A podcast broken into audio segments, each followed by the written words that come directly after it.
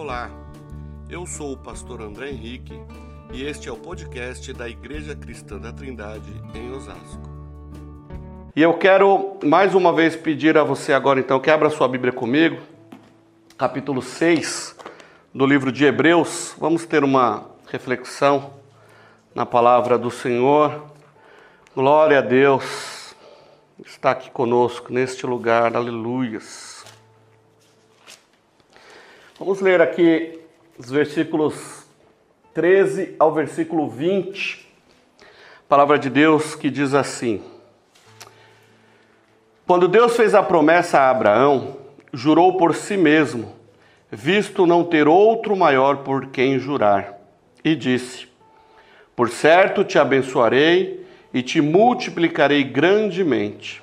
Assim, Abraão, tendo esperado com paciência, alcançou a promessa. Pois os homens juram por quem é maior que eles, e para eles o juramento para a confirmação é o fim de toda disputa.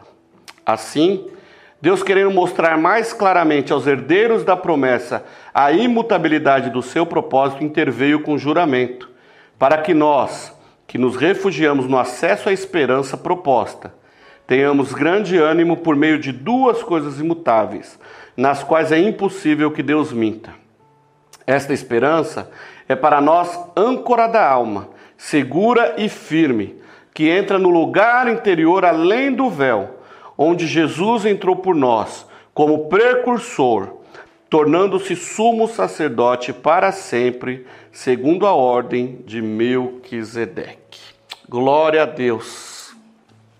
O ponto de vista tradicional do livro de Hebreus é mostrar, a partir da ideia de que a, a maioria dos leitores do livro de Hebreus era, eram hebreus, né? então o livro de Hebreus foi escrito também para hebreus. Então ele foi escrito também para divertir esses judeus cristãos e até os, os cristãos para não voltarem à apostasia, não voltarem ao judaísmo, olhar para Cristo. Né? Inclusive o texto vai nos mostrar, o, o livro vai nos mostrar o tempo todo sobre a superioridade de Cristo, sobre Moisés, sobre Abraão, sobre Josué, sobre os grandes homens do judaísmo. O escritor ao hebreu, aos, aos hebreus está nos ensinando isso, a superioridade de Jesus Cristo. Por isso nós vamos ver tantas citações do Antigo Testamento sendo aplicadas aos cristãos né? inclusive a questão da apostasia. Né? Era tão forte essa possibilidade de acontecer que nós vamos ver, inclusive, no início do capítulo 6, nós vamos ver é, o texto falando sobre a possibilidade da perda da salvação.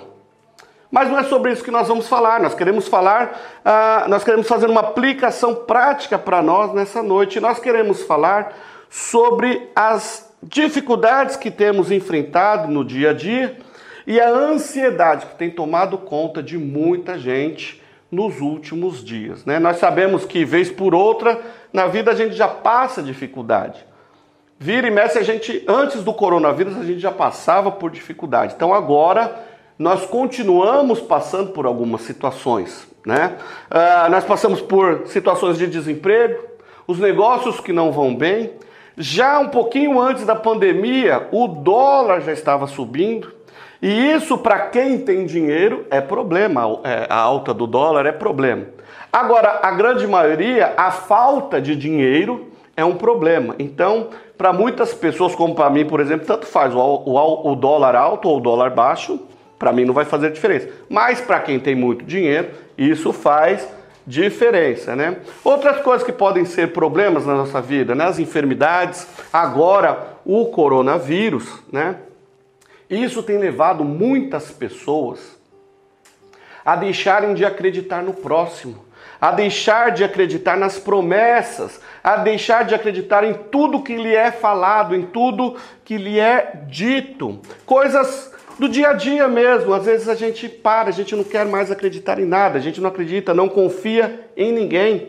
E é triste porque a gente pode ver que algumas pessoas perdeu a esperança até no próprio Deus. Muitas pessoas estão perdendo a esperança no Senhor. Muitas pessoas estão deixando de correr para a palavra de Deus, buscando no Senhor consolo, buscando no Senhor refúgio, buscando no Senhor segurança. e estão apenas se desesperando, né? tentando buscar talvez em si mesmo uma resposta para esta situação, quando nós sabemos que a palavra do Senhor nos ensina que o nosso refúgio, a nossa fortaleza, o nosso socorro vem do Senhor, somente no Senhor. Uma outra coisa que é interessante nós vermos que a falta de fé, a falta de esperança dessa geração que se diz ser racional demais, na verdade está faltando, está fazendo com que a racionalidade, com a falta de fé, torne uma geração, torne um povo hoje confuso. O povo está ficando confuso. Um, alguns exercem demais a fé, ou de menos, outros racionalizam demais tudo, ou de menos, e acaba se tornando uma confusão. Aí muitos vão se questionar, mas por que eu sofro? Por que, que está acontecendo essa pandemia? Por que, que Deus não intervém logo e resolve os nossos problemas? Irmãos, a palavra de Deus diz que no mundo nós teremos aflição, aflições, no mundo nós passaríamos por sofrimento, no mundo passaríamos por provações. Mas o Senhor também nos diz que Ele não ia nos livrar do sofrimento, mas Ele iria nos livrar no sofrimento. Então eu quero dizer para você que me ouve neste momento: o Senhor está com você. Neste momento, o Senhor está com você. Muitos que estão com parentes, com amigos lá na UTI, é, infectados com Covid-19, eu quero dizer para você que o Senhor está lá naquela UTI. O Senhor está com os médicos, com os enfermeiros, com o pessoal da limpeza. O Senhor está em todo lugar e com todos, querendo cuidar de cada um. Querendo não, Ele está cuidando de todas as situações. O Senhor não perdeu o controle de nada. Mas nós precisamos crer e esperar, perseverar no Senhor. O povo confuso nos dias de hoje acabam muitas vezes ah, querendo lutar por igualdade mas não respeitam o próximo. O povo, de, do, do, o povo confuso dos dias de hoje querem ser ateus, mas não respeitam a crença do próximo. Algumas pessoas professam, vivem uma coisa dentro da igreja e fora da igreja vivem outra. Isto é confusão. A falta de empatia, a falta de amor, a predominância da autossuficiência, eu posso tudo, eu sei tudo, eu consigo tudo. Irmãos, isso tudo tem demonstrado a falta de Deus no mundo em que estamos vivendo. Talvez agora, com essa questão da epidemia do, do Covid-19, talvez, é, talvez esta situação tenha feito com que os nossos olhos voltem-se para Deus. Mas como eu falei aqui na semana passada, essa pandemia vai passar. Esse momento vai passar. E como será a minha vida pós-coronavírus? Como será o meu relacionamento pós-coronavírus? O meu relacionamento com Deus, o meu relacionamento com as pessoas? Lembrando que minhas, as minhas decisões que eu tomar agora vão influenciar diretamente na minha eternidade. Por isso, meus irmãos, eu quero que você busque a Deus Lance sobre ele toda a sua ansiedade, todo o seu medo, porque ele está cuidando de tudo. Ele cuidou antes, ele está cuidando agora, ele cuidará de você. Por isso, confie no Senhor agora e siga em frente, continuando. E ainda que ele não responda às suas orações da forma que você espera que ele responda, ele continua cuidando de tudo.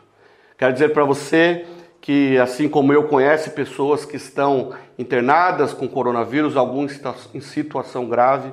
Irmãos, aconteça o que acontecer, o Senhor continua sendo Deus, Ele não perdeu o controle de nada. Tá bem? Ah, vamos continuar aqui ah, o nosso texto. Quando Deus fez a promessa a Abraão, que é, nós lemos aqui no versículo 13, Abraão, ele creu. Crer também é esperar. Crer também é perseverar. E toda a ansiedade de Abraão foi colocada de lado naquele momento. Abraão resolveu é, exercer a sua fé. Então eu tenho visto, eu tenho ouvido algumas pessoas, alguns irmãos, até crentes, até filhos de Deus, é, me mandando mensagem, me ligando, é, meio desesperados. Irmãos, o Senhor está cuidando de tudo. Não vamos nos desesperar. Vamos crer na promessa. Assim como o texto que acabamos de ler. Abraão creu na promessa e ele perseverou. Ele aguardou. Se Deus na sua palavra, se Deus em sua palavra, irmãos, te disse algo, te prometeu algo, não se preocupe. Ele vai cumprir. A palavra de Deus, ele é fiel à sua palavra. E se ele te disse algo, se ele tem prometido algo para você, aguarde. Tão somente creia, espere e confie, descanse no Senhor. Porque desde a antiguidade não se ouviu, nem com o ouvido se percebeu, nem com os olhos se viu outro Deus além de ti, que agisse em favor daquele que nele espera. Vamos aguardar no Senhor. Paulo ele reverbera isso lá em 1 Coríntios 2:9, né, como está escrito: As coisas que olhos não viram, nem ouvidos ouviram, nem penetraram o coração humano, são as que Deus preparou para os que o amam. Irmãos, Deus está no controle de tudo. O que Deus tem para a sua vida, o que Deus tem para a nossa vida, nós ainda não conseguimos imaginar. Nem toda a tecnologia deste mundo consegue nos trazer uma perspectiva de algo tão profundo e maravilhoso que o Senhor tem preparado para nós lá na eternidade, lá no céu, onde gozaremos com o Senhor por toda a eternidade. Nada, não, não há imaginação que nós tenhamos que nos levará ao que está aguardando aquele que perseverar no Senhor, que crer em Jesus Cristo, recebendo como Senhor e Salvador de sua vida a respeito da promessa e o juramento que está no, no capítulo 6 que lemos. Vamos ler um pouquinho mais aqui. Vamos ler novamente do versículo 13 ao 17, do capítulo 6 de Hebreus. Quando Deus fez a, a promessa a Abraão, jurou por si mesmo. Guarde essa, essa palavra, promessa e jurou. Quando Deus fez a promessa a Abraão, jurou por si mesmo, visto não ter outro, outro maior por quem jurar. E disse: por certo te abençoarei e te multiplicarei grandemente. Olha o começo do versículo 15, meus irmãos. Assim, Abraão, tendo esperado com paciência, alcançou a promessa. Tem aquele ditado, deixa eu dar uma pausa aqui que eu lembrei-me de um ditado que diz assim, né? Quem tem pressa, come cru. A paciência nos leva à perseverança. Vamos aguardar a promessa do Senhor que há de se cumprir na minha e na sua vida. Versículo 16: Pois os homens juram por quem é maior que eles, e para eles o juramento para confirmação é o fim de toda disputa. Assim, Deus, querendo mostrar mais claramente aos herdeiros da promessa a imutabilidade do seu propósito, interveio com o juramento. Irmãos, o juramento e a promessa feitos por Deus a Abraão está lá em Gênesis 12, de 1 a 4. Vamos ler lá, ó. E o Senhor disse a Abraão: Sai da tua terra, do meio dos teus parentes e da casa de teu pai para a terra que eu te mostrarei. E farei de ti uma grande nação. Te abençoarei e te, te abençoarei e engrandecerei o teu nome, e tu serás uma bênção. Abençoarei os que te abençoarem e amaldiçoarei quem te amaldiçoar e todas as famílias da terra serão abençoadas por meio de ti. Abraão partiu como o Senhor lhe havia ordenado, e Ló foi com ele. Abraão tinha 75 anos quando saiu de Arão. Essa é a promessa que Deus fez para Abraão.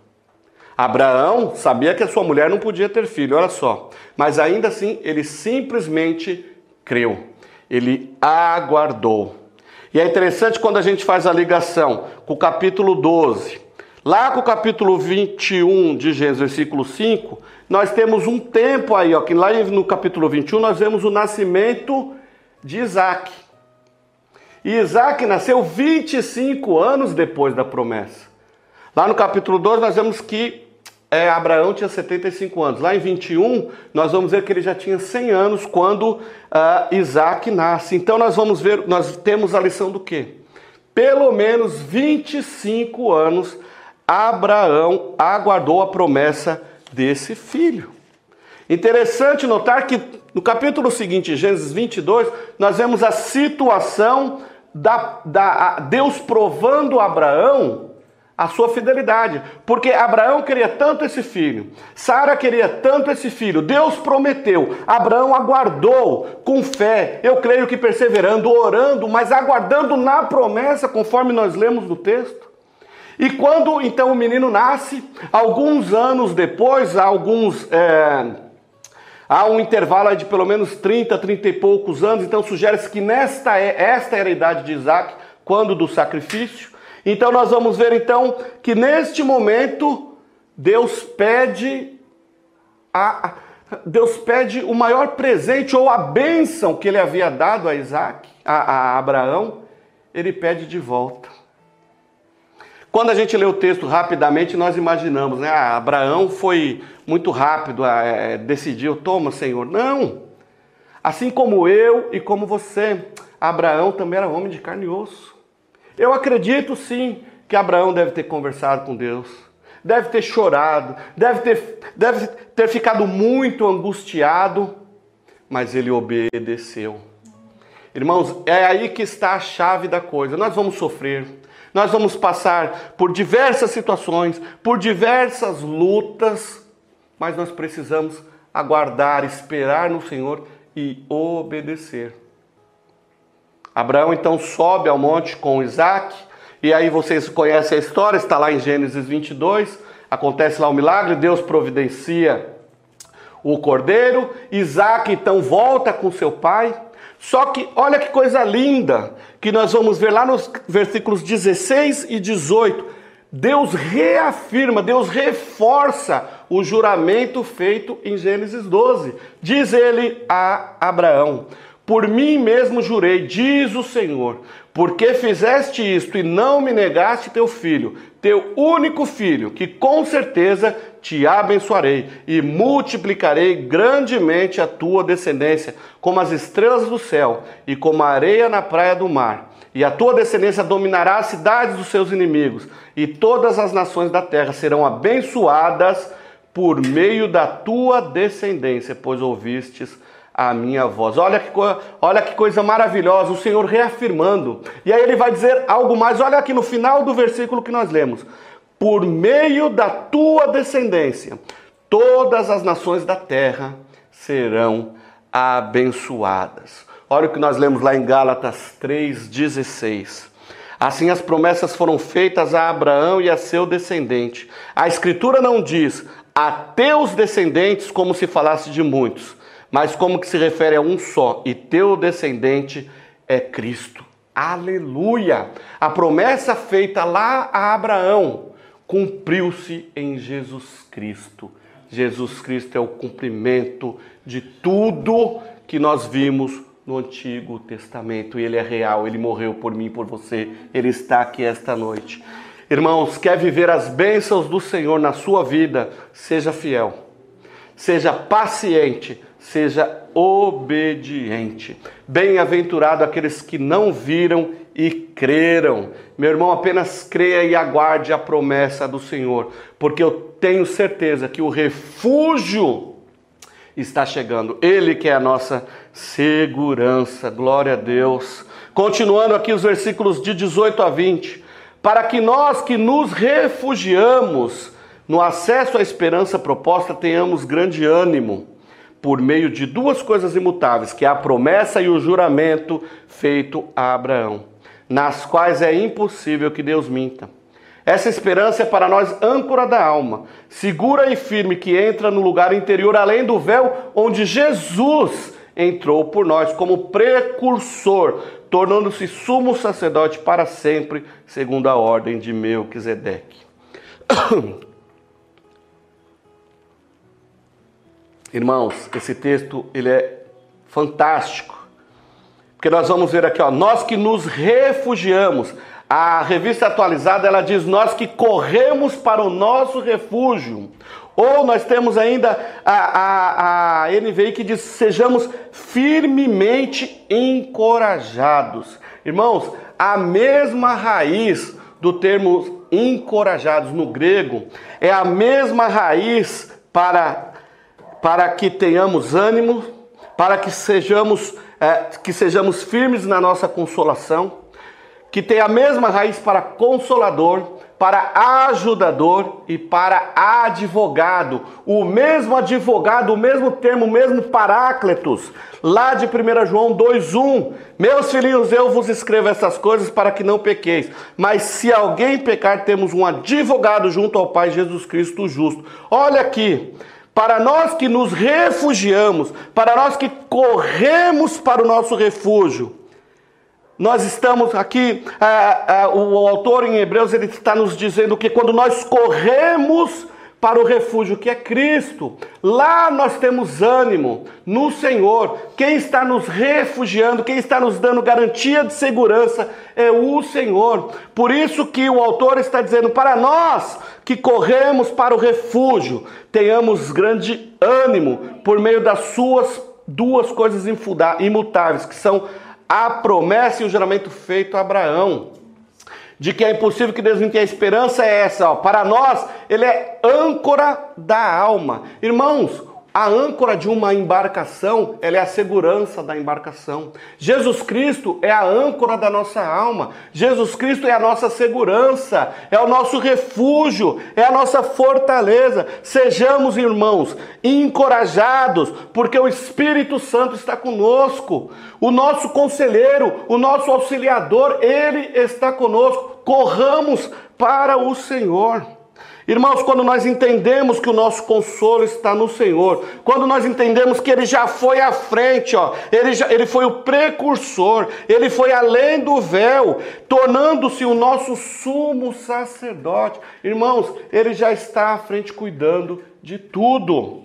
Irmãos, nós somos consolados quando confiamos plenamente no Senhor, na certeza, na quando uh, Somos consolados quando confiamos plenamente no Senhor, naquilo que Ele já falou em Sua palavra. E nós, então, nesta confiança, nós somos, nós seguimos diligentemente a Ele.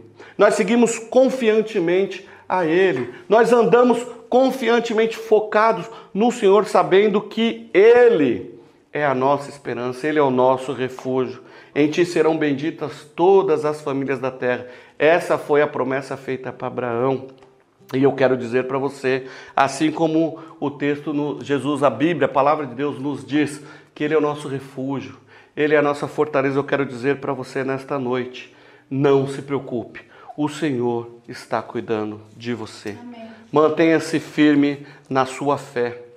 Falando em refúgio, meus irmãos, nós que nos refugiamos ou nós que corremos para o nosso refúgio, Vários intérpretes veem aqui uma alusão à fuga para as cidades de refúgio, aquelas cidades lá que Deus falou com, com Moisés, em Números 35, e aí lá em Josué faz então as divisões, né, de um lado do Jordão três cidades e do outro lado outras três cidades. Por que estas cidades foram preparadas, essas cidades foram separadas? Era costume lá no Oriente Antigo é, por discussões, por brigas, a, a, a, impunidade no assassinato. Então, qualquer, uma, qualquer briga, qualquer discussão que acontecia, é, se matava sem, é, sem que houvesse uma punição a, le, legislativa, uma coisa assim, uma, uma punição para o assassinato. Nós sabemos que, de acordo com a, a com a lei de, do Código de Hammurabi, ali dentro da lei do Código da Leão, é, e nós vemos isso em Êxodo 21 também, tem a lei do, do olho por olho, dente por dente, né? A lei do igual, a lei do talião, né? Olho por olho, dente por dente. Então, assim, a pessoa matou, mate essa pessoa. E esse assassino, né, o, o vingador do sangue, vamos assim dizer, para ficar mais fácil a explicação, o vingador do sangue, o vingador deste assassino, do, do, do assassino, não haveria problema com as consequências a serem tomadas. A vítima às vezes matava por um acidente. Eu não sei que tipo de acidente que se incorre num homicídio, mas isso acontecia com certa frequência. Então o vingador podia fazer a sua vingança sem ter punição alguma. Para que isso não acontecesse, o Senhor deu a Moisés a ordem dentro da lei para que fossem estabelecidas essas cidades de refúgio. Para que, quando um assassino, ah, quando aquele é, o executor, a pessoa que assassinou acidentalmente, pudesse correr para lá e fugir e ali ter seguro. Deu para entender, meus irmãos? Ficou claro? é, o assass... o, a pessoa cometesse um assassino, um assassinato acidentalmente, tivesse aonde fugir. Veja bem, essas cidades de refúgio, elas estavam em, lugar, em locais estratégicos de fácil acesso. As estradas para essas cidades de refúgio tinham que ser bem pavimentadas, bem cuidadas, para que a pessoa, quando precisasse correr para lá, não tivesse dificuldades para chegar até lá. Deus deu essa lei para que seu povo e para os estrangeiros que com eles moravam, se tivesse esta situação, pudessem fugir ali. Agora, irmãos, o mais interessante, dentro dessa cidade de refúgio, havia ali um sumo sacerdote. E enquanto esse sumo sacerdote estivesse ali, a vítima ou o acusado desse homicídio, ele estava seguro. Ah, só iria valer a absolvição após a morte do sumo sacerdote. Isso quer dizer que o tempo no exílio ali, para aquela pessoa acusada de homicídio, não absolvia a sua pena, não absolvia o seu pecado.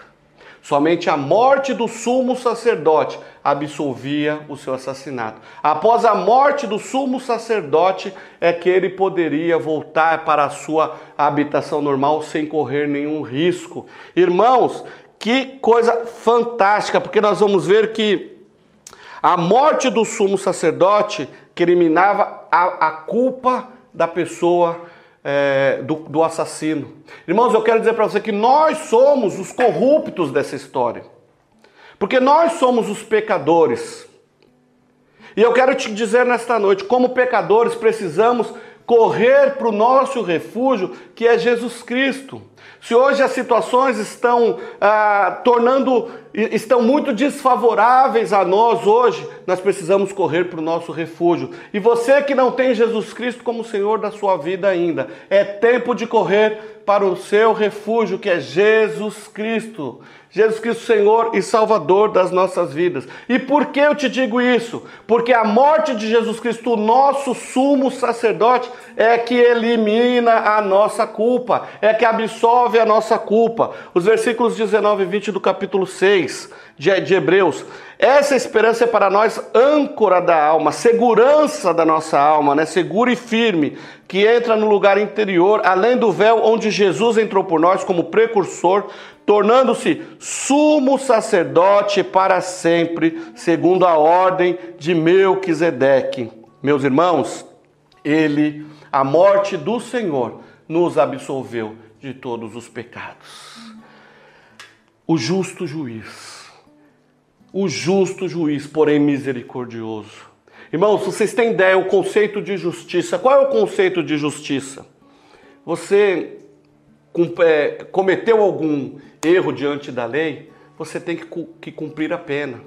Se você matou, você precisa ser julgado, condenado e cumprir a sua pena. Se você roubou, você precisa ser julgado, condenado e cumprir sua pena, não é isso? Quando nós estamos falando das coisas do Senhor, das coisas divinas, nós pecamos. O que é pecar? Pecar é desagradar a Deus. Pecar é ofender a Deus. E o nosso pecado, ele ofende a Deus de uma forma que nós vemos que o salário do pecado é a morte. Então vamos lá, se o meu pecado tem ofendido a Deus, qual é a minha pena? A morte.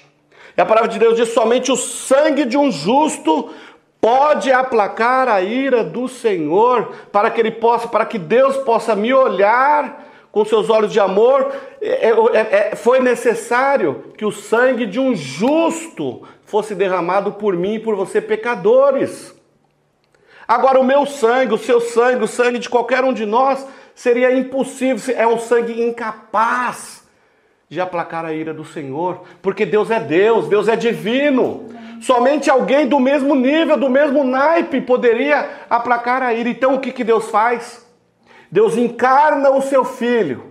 Jesus Cristo, então, o Deus encarnado, que abriu mão da sua glória para morrer por mim e por você, derramando o seu sangue, para que aí sim, então, a sua morte Ele que é o nosso sumo sacerdote eterno para sempre, a sua morte, o seu sangue absolveu-nos as nossas culpas, ele tirou-nos da morte, ele livrou-nos do inferno, para que hoje, através do seu sangue, tenhamos acesso a Jesus Cristo.